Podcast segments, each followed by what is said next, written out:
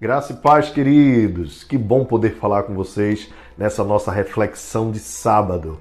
E o texto de hoje para nossa meditação é Isaías capítulo 6, verso 1, que diz assim a palavra do Senhor: No ano da morte do rei Uzias, eu vi o Senhor assentado sobre um alto e sublime trono, e as abas de suas vestes enchiam o templo.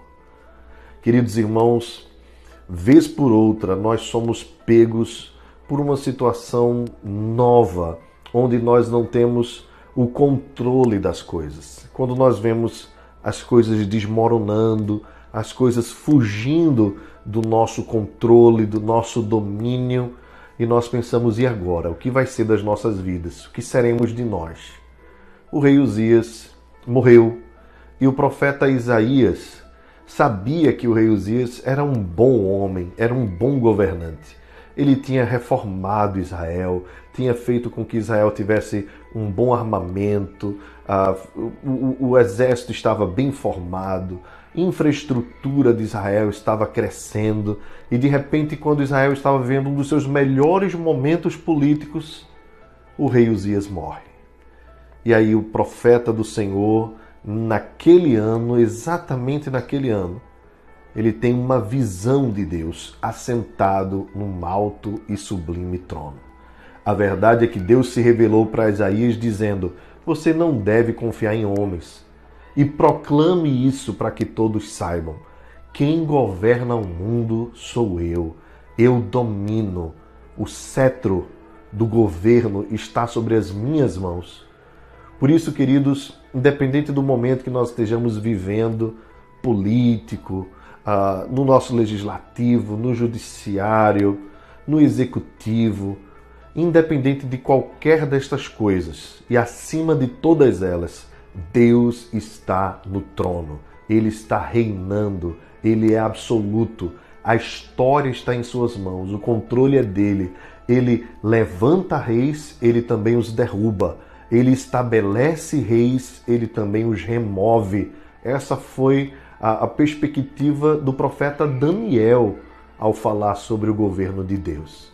Então o profeta Isaías teve essa visão maravilhosa. E você também precisa ter essa revelação gravada no seu coração. Deus está no trono da sua vida também.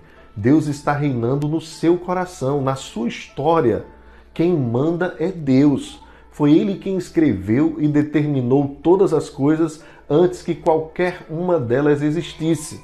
Portanto, não tema o futuro, não tema o que vem pela frente, não tema as circunstâncias, pelo contrário, confie em Deus, pois ele está reinando.